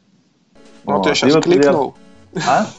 Сейчас кликнул как раз и э, увидел two issues, mediums text mesh protection disabled и э, PIE protection disabled. А сейчас посмотрим, что за приложение. Э, так, а там сверху так, должно А, вот, вот, Aqua App какой-то. Да, вот я просто сейчас кликнул на другое приложение, там довольно забавная штука, э, которую многие разработчики тоже забывают. Она встречается как вывоз, так и в андроиде. Люди используют это SQLite базы данных. Вот. Но в SQLite базах данных есть один небольшой прикол, потому что это как бы хоть и легкая база данных, вот такая, вот, но она очень хочет быть большой, поэтому там нужно тоже выполнять такую процедуру, как вакуум cleaning. То есть это когда мы удаленные данные то есть если мы просто удаляем данные из базы данных команды delete, они просто ячейки памяти помечаются как а, чистые, то есть как бы как ну, как пустые, в то время как данные фактически из них а, не удаляются, и сама база не, а, там, не переформатируется. Как, вот, а, с учетом этого пустого пространства. И поэтому многие люди, они а, выкладывают а, приложения, в которых есть уже SQLite а, контейнеры, которые как бы пустые, потому что они там все подропали. Вот, но если а, применить к ним специальный волшебный скрипт, то можно а, куски данных, которые ими использовались при отладке, из этих контейнеров извлечь. А, иногда можно найти очень классные штуки, типа конкретные имена там и учетки а, людей, которые эти приложения разрабатывали или которые используются для тестов. У меня, кстати, для это... этого на сайте сделан специально как раз в этом хакапе написан специальный препроцессор, который вот эти вот а, базы данных, он их разворачивает в дамп полноценный, SQL, а потом еще отдельным куском внизу пишет то, что у него удалось восстановить из-за удаленных данных. Не, ну SQLite это очень удобное хранилище для настроек приложений и прочего, и, в принципе, э, многие разработчики им пользуются. Тут другой вопрос, что нужно действительно как-то это относиться к тому, что ты хранишь в нем, э, по тщательнее. Но вот у меня, кстати, такой вопрос еще по HackApp сервису. Я несколько раз сейчас еще раз воспользовался сервисом iFeeling Lucky, и несколько раз мне выпал critical issues, когда там какие-то GPL лицензии, mid license был. Вот с чем это а, связано? А это связано с тем, что по правилам этих лицензий а, по, по запросу должны быть опубликованы а, исходные коды, насколько я помню, от того программного обеспечения, в которых это, это, используется код, защищенный этой лицензией. Ну, И угу. поскольку я вижу следы фактически стройки того, что код в приложении защищен э, этим а, а, лицензионным соглашением, то значит а, какой-нибудь патентный тролль может наброситься на хозяина этого приложения и начать требовать публикации всего исходного кода. Да. В принципе, вот, да, я теперь я понимаю. Вот такие уязвимости вроде, то есть такую, поэтому я такие вещи, когда я вижу GPL-код защищенный, вот, или там, э, ну, ну да, GPL, GPL лицензии, я это отвечаю как критикал, потому что это может обернуться а, большими проблемами. Не, ну тут как бы оно может э, обернуться большими проблемами, но а, тебе нужно будет опубликовать только тот а, участок кода, ну или тот там, модуль, в котором у тебя используется GPL-код. Э, тебе не обязательно все приложение публиковать, насколько я знаю. Ну, это, скажем так, прецедентов еще не было, так что как э, все это будет в реальном мире разворачиваться, это вопрос, на который еще предстоит ответить. Но если так, как ты говоришь, то окей, нет, тут. Ну, э, в чем проблема с точки зрения правовой основы? То есть тебе нужно доказать, что как бы у тебя программа, которая, э, точнее сказать, модуль, который использует э, GPL-компонент, он является отдельной программой. И дальше, соответственно, ты выкладываешь только составляющую этого модуля. И, и как бы ты можешь не выкладывать весь продукт. Вот здесь уже как бы работа для юристов. Я и не юрист, я не знаю, как это делать. Ну вот, да. Короче, а юристы это такая тема, в общем. Да, которые... юристы это юристы. Вот. У меня еще есть вопрос к Андрею. Андрей, ты тут? Да, да, конечно. А, слушай, вот э, мы очень много говорили вообще сегодня о безопасности мобильных устройств и про форенсику в частности. И ты знаешь, как бы у наших слушателей может а, сложиться впечатление, что современные смартфоны это вообще просто а, в общем, зло, которое э, позволяет э, получить э, очень много различных данных о пользователе устройства и прочего. Вот вообще с точки зрения безопасности и использования, что можно порекомендовать? Отказаться от использования смартфонов и покупать на eBay старые Nokia или, в общем-то, как-то можно себя обезопасить и, по крайней мере, какой-то разумный баланс соблюсти?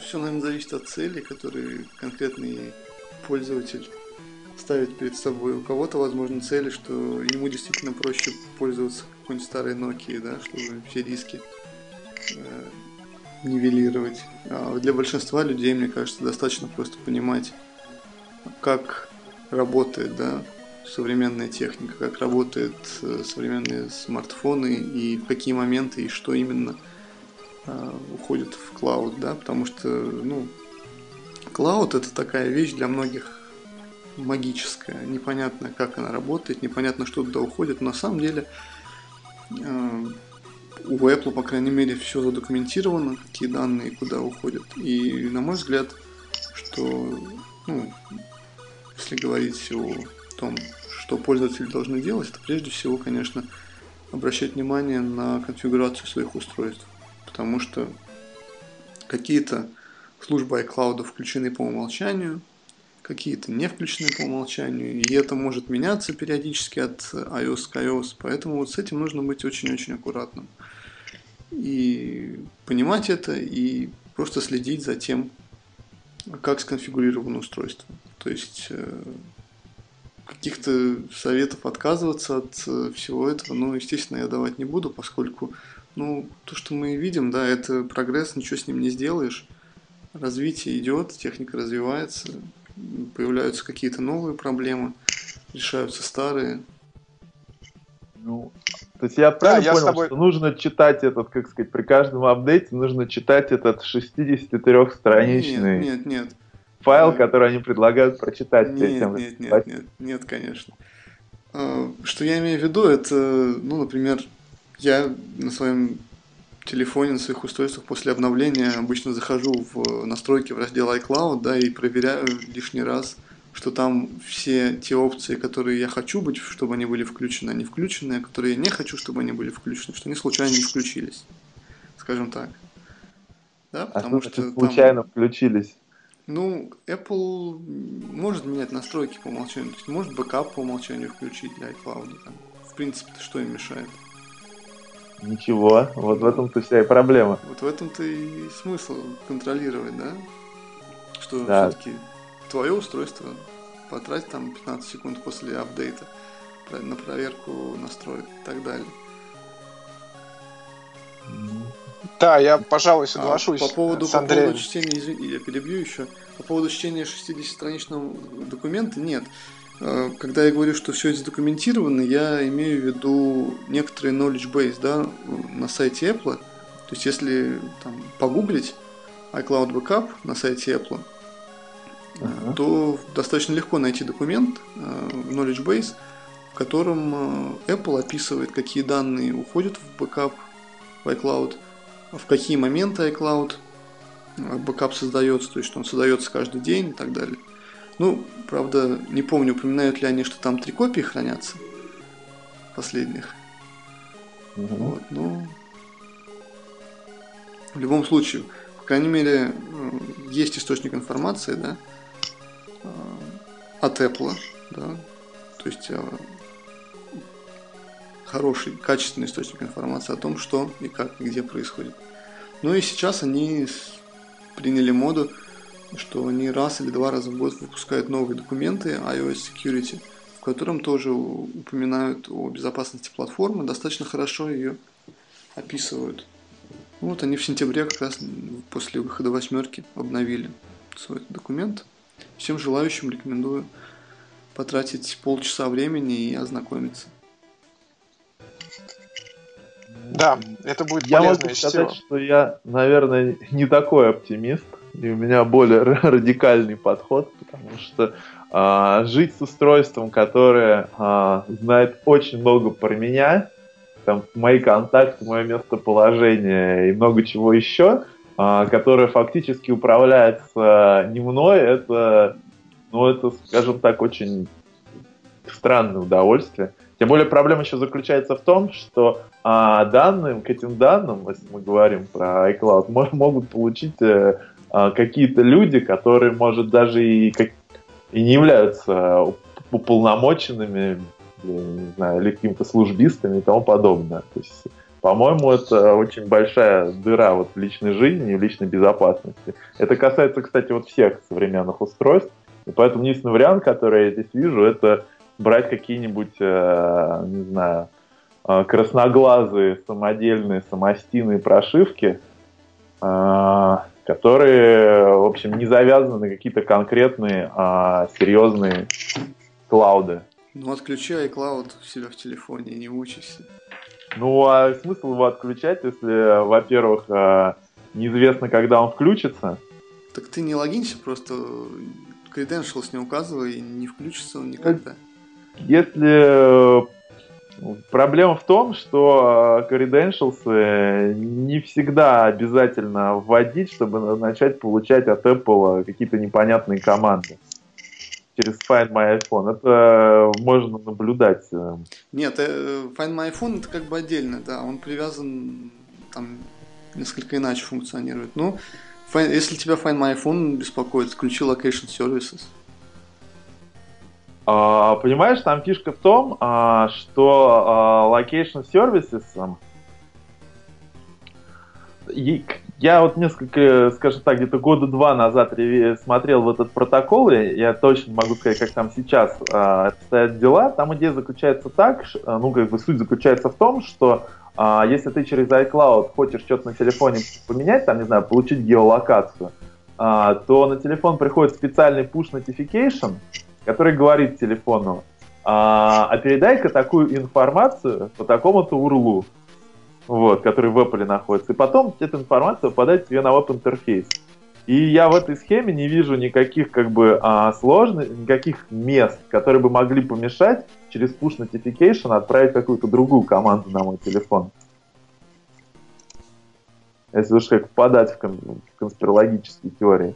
Ну, То есть у них есть вся инфраструктура для того, чтобы а, удаленно все в эти телефоны включенные, скажем так, в интернет контролировать. Безусловно, ну ты правильное слово употребил, конспирологические теории, а я в начале ответа попытался как бы предусмотреть это и сказал, что, конечно, каждый сам для себя решает, да, уровень да. принимаемого риска. Я, например, вот для себя не вижу особой, особой проблемы в том, что там, не знаю, мои фотографии из поездок э, не знаю, там, в отпуск, э, даже если кто-то там получит доступ к моему iCloud, ну, бог бы с ним. Вот Или... туда нужно понимать, что этот, как сказать, э, телефон это не твоя собственность, а, скажем так, а, а дружественный, но все-таки чужой человек в семье. Я вот так назвал. Ну, ну, нужно просто понимать, то, о чем я говорил, нужно просто понимать, как это все работает. Нужно понимать, что там, э, если на телефоне, не знаю, там, хоть как-то включен включены облачные сервисы, там, это не только iOS, да, это там Google и Microsoft, включены облачные сервисы, то, в общем, э, в тот момент, когда вы делаете фотку, да, то эта фотка, вы можете уже предполагать, что она на серверах соответствующего облачного провайдера находится. Ну и ко всем остальным данным это тоже относится и к звонкам, и к текстам. Ну, как бы, опять-таки, уровень риска каждый там для себя выбирает. Абсолютно согласен с Андреем и хочу тоже вставить ремарку по этому поводу. То есть действительно сейчас э, нужно думать не только о iCloud, а куче других application-ов, в том числе и связанных с социальными сетями в первую очередь, которые постят и ваш location. И, в общем-то, э, на современных э, смартфонах, когда вы делаете фотку, там геолокация тоже прошивается внутрь. И если вы не выложили geolocation, но выложили фотку со своего телефона, она легко оттуда извлекается э, и можно получить эти данные.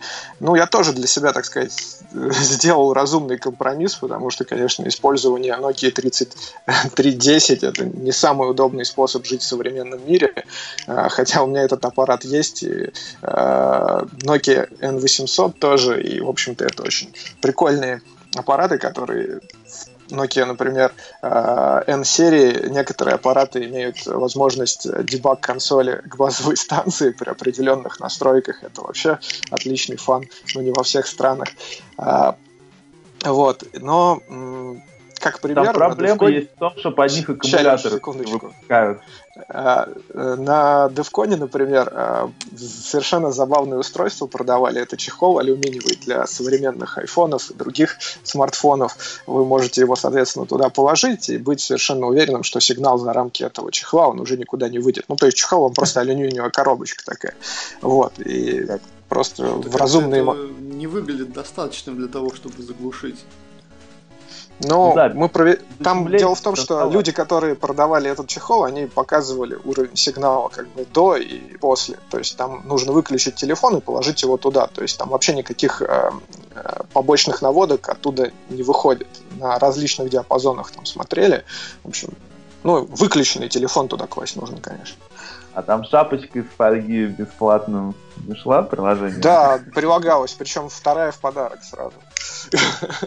Ну, по поводу таких устройств, Саша, извини, перебью, есть э, целая категория устройств в форенсике, называется Faraday Back, да, то есть э, в русском варианте это клетка Фарадея, то есть это клетка такая... Ну, они разных размеров бывают, бывают под сотовый телефон, то есть это прозрачный пакет, плотный, с сеточкой, и вот туда мне на какой-то конференции такую дарили партнеры, туда кладешь включенный телефон, то есть вообще такие штуки, они делаются для того, чтобы включенный evidence да, безопасно транспортировать. Включенный телефон кладется в эту сумку, в этот пакет, пакет закрывается на липучке, сворачивается, и в момент э, прям видно на экране, да, что как бы сети нет никакой, то есть она действительно изолирует его от э, внешнего радиомира. Ну и к тому, что красная цена такой Faraday Back в Штатах, мне кажется, баксов 15. Да, совершенно верно. Но тут еще проблема в том, что э, сетка сама, если она имеет хоть где-то повреждение, то, соответственно, у тебя уже нету клетки Фарадея. Вот, поэтому нужно покупать подороже, чем баксов за 15 такой пакетик. Ну, там, мне кажется, разные уровни. Да, есть такие коробочки большие-большие, стационарные. Вот. Ну, на самом деле, много всего поговорили. Леш, ты что-то хотел еще добавить? Да, я просто хотел добавить, что если мы говорим про античные телефоны, э, типа там Nokia и так далее и тому подобное, то тут тоже не нужно питать себя иллюзией, что эти телефоны как-то э, сильно осложняют вычисление местоположения. Потому что когда ты находишься фактически с абонентским комплектом э, в сотовой сети, то тут уже неважно возраст этого абонентского комплекта, все это обнаруживается на раз-два. Не, безусловно, но тут э, как бы проблема несколько усложняется тем, что на античных телефонах нет GPS, и, э, так сказать, э, э, область определения э, местоположения человека, она гораздо шире, э, то есть точность меньше, нежели чем у современных смартфонов с GPS и прочими Wi-Fi. Сейчас мы договоримся до того, что я просто чувствую, куда Алексей ведет, что для каждого нового звонка нужно использовать новое абонентское устройство с новой сим-картой. Новым имейл. Ну, я говорю, новое абонентское устройство с новой сим-картой. А, ну, я где-то видал на каком-то форуме совершенно замечательную ветку, где человек собрал сотовый телефон, вот, ну реально вот на это, на монтажной плате, а, из всех необходимых базовых чипов, а, и, в общем, э, рассказывал, что вот какой у него замечательный телефон. Вот сотовый, реально, там симку вставляешь и работает. Правда, вот он реально размером где-то с этот, а, а, с роутер такой домашний Wi-Fi, но ну, можно звонить, принимать ну, звонки. У всех свое, свое, свое развлечение. Ну да. Да, на Arduino тоже, в общем-то, нету никаких проблем собрать такое устройство. Дополнительные модули, которые оперируют сетями GSM, есть. В общем, да. только носить так... Э, из этого Software Defined Radio, но SDR всяких плат, там, типа HackRF, там, BladeRF и так далее, можно вот реально просто купить этот э, плату, где уже фактически все есть, и просто заморочиться и написать свой софт. Хотя я думаю, не, ну, в принципе, да. Ну, например, с тем же HackRF есть одна проблема, что она не, не поддерживает полный дуплекс, то есть у тебя получается, что она работать может либо только в режиме передачи, либо только в режиме приема. Поэтому а тебе нужно есть... будет два HackRF. Ну, тогда тебе придется брать Blade который Совершенно может верно. два канала, и который стоит не сильно дороже. В два раза. Да, ну, у меня есть, он, по-моему, там стоил не очень дорого. Хотя, говорят, сейчас еще появились эти UCRP, или как они там называются, конструкции, которые стоят вообще каких-то денег а, смешных по сравнению с тем, сколько они стоили раньше. Да, да, да. А... Это правда, то есть они стоят э, очень недорого, потому что просто само оборудование, оно как бы достаточно простое, и там больше речь идет о том софте, который поддерживает э, бейсбенд собственный, по сути. Вот. Гну радио. Ну, гну радио, да, но там нужно, чтобы у тебя гну радио поддерживало это железо. Вот. А как показывает практика, не все железо поддерживается в гну радио. Вот. Ну, окей, я все-таки не настолько железный эксперт, так что я не буду ввязываться в этот спор. Да я тоже так немножко подискутировать. А, ну что ж, ребят, я предлагаю закругляться. У нас очень интересный подкаст получился. Я думаю, что если мы продолжим, то вряд ли кто-то нас дослушает до конца, потому что уже и так ну, час да. 40. Надо из того, что уже есть, да, может нарезать. Да. Ну, поэтому... Два часа ночи в Москве, так что... Да, у меня уже обеденное время в Портленде. Поэтому предлагаю какие-то э, прощальные слова, так сказать, закругляющие для этого подкаста с вашей стороны для наших слушателей. Вот. И будем закруглять подкаст. Ну, Все. заходите на GitHub, качайте iCloud. Вот. Все, что я могу сказать.